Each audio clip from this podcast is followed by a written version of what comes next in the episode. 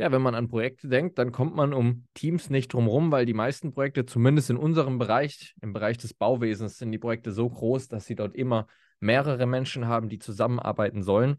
So, jetzt sind aber Menschen, die zusammenarbeiten, nicht immer automatisch Teams.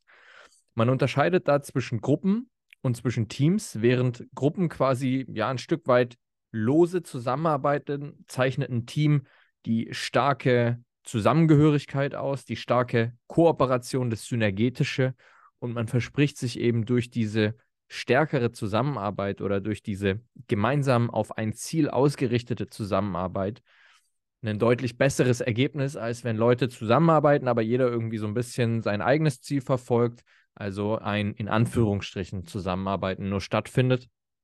Da haben Teams eine ganz andere Dynamik, die sie entsprechend entfalten können.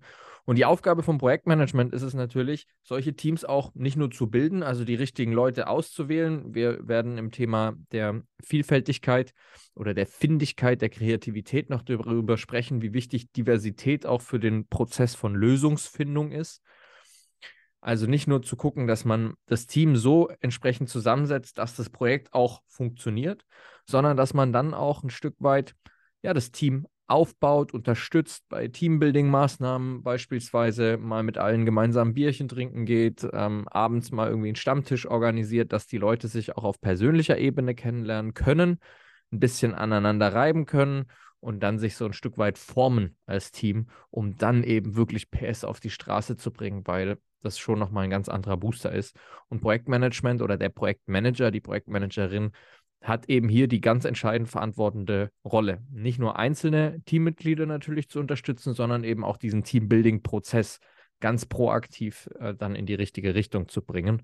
Und entsprechend dann, wenn es so, so langsam auch läuft, auch wirklich bewusst Verantwortung ans Team abzugeben ähm, und dort ja das Ganze laufen zu lassen. Wichtig ist natürlich, dass Teams ein Stück weit auf die Vertrauenswürdigkeit untereinander angewiesen sind. Es gibt hier eine sehr schöne Darstellung, die quasi in so einer Matrix Leistung gegen Vertrauenswürdigkeit stellt und man jetzt einordnen kann, welche Teammitglieder sind denn eigentlich die wichtigsten? Und man dann dort entsprechend zu der Aussage kommt, und das ist wohl ein Modell, was die Navy SEALs auch so für sich hochhalten, mit der Aussage, dass ich lieber jemanden nehme als Teammitglied, der von der Leistungsfähigkeit nicht ganz der Beste ist, dafür aber eine sehr hohe Vertrauenswürdigkeit hat, weil Leute, die sehr, sehr gute Performer sind, aber in der Vertrauenswürdigkeit eben sehr unterentwickelt sind, sage ich es mal ganz provokativ, die nennt man sogenannte Toxic Team Member. Das heißt, die individuelle Leistung ist super hoch, aber dadurch, dass ja Leistung auch im Team erbracht werden muss, kann sich das sehr böse auf die Leistung der anderen auswirken, was dann unterm Strich bedeutet, dass dieser Toxic Team Member eben ja den Effekt herbeiführt, dass die Gesamtleistung einfach am Schluss geringer ist, als wenn ich jemanden habe, der Leute vielleicht anregt, ja, der irgendwie ein kreatives Umfeld schafft, ähm, vertrauenswürdig ist, einfach gut mitarbeitet, dass die anderen auch sich entfalten können, dass die anderen ähm, reibungslos miteinander arbeiten können. Das ist an der Stelle viel wichtiger. Und darauf sollte man eben im Projektmanagement auch achten. Im Bauwesen hat man häufig Gruppen tatsächlich. Da wird zumindest jetzt meiner Meinung nach wenig Wert darauf gelegt, dass die unterschiedlichen Firmen, die in einem Projekt zusammenkommen, auch wirklich als Teams arbeiten. Man sagt dann immer relativ schnell, na gut, wenn jetzt so eine Trockenbaukolonne zum Beispiel arbeitet, dann ist es nicht unsere Aufgabe als Bauherr, bauherrenseitiges Projektmanagement, dass die als Team funktionieren. Das ist Aufgabe des Unternehmens. Da macht man sich die Welt vielleicht manchmal ein bisschen leicht. Das ist jetzt aber auch wirklich nur meine persönliche Meinung. Und gewerkeübergreifend, also dass der Trockenbauer mit dem Elektriker im Team arbeitet, darum kümmert man sich noch, noch viel seltener. Es gibt einige moderne Ansätze, zum Beispiel die, den Ansatz der integrierten Projektabwicklung, der so ein Stück in die Richtung mal tendiert, was ich sehr schön finde, weil da einfach noch sehr viel Luft nach oben ist.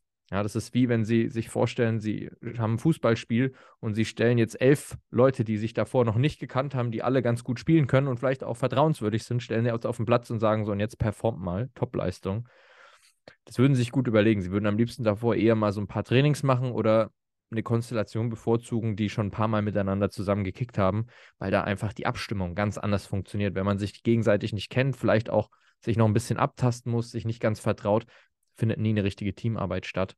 Und das ist eben besonders wichtig für den Erfolg von so einem Projekt.